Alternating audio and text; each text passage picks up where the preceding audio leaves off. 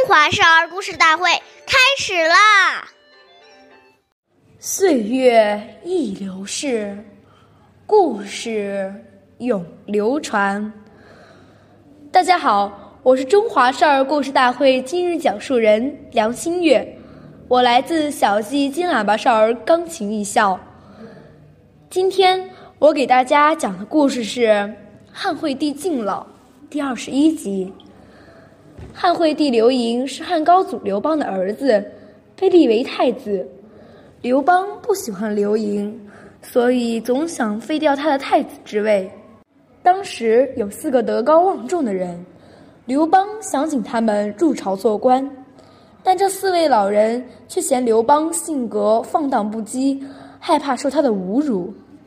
刘邦多次相邀都被拒绝了。刘盈前去拜访他们。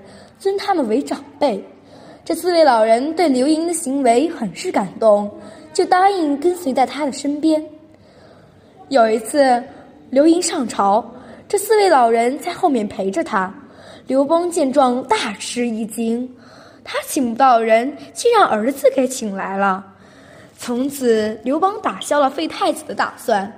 下面有请故事大会导师王老师为我们解析这段小故事。掌声有请。好，听众朋友，大家好，我们把刚才这个故事进行一个解读。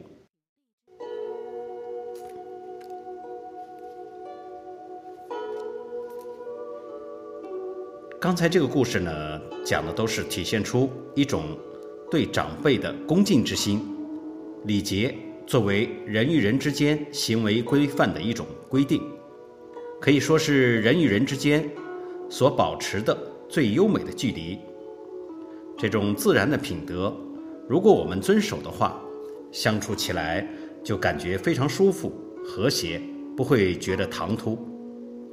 假如这个礼节你觉得繁琐，要把它废除掉，往往就会产生很多不愉快和误会。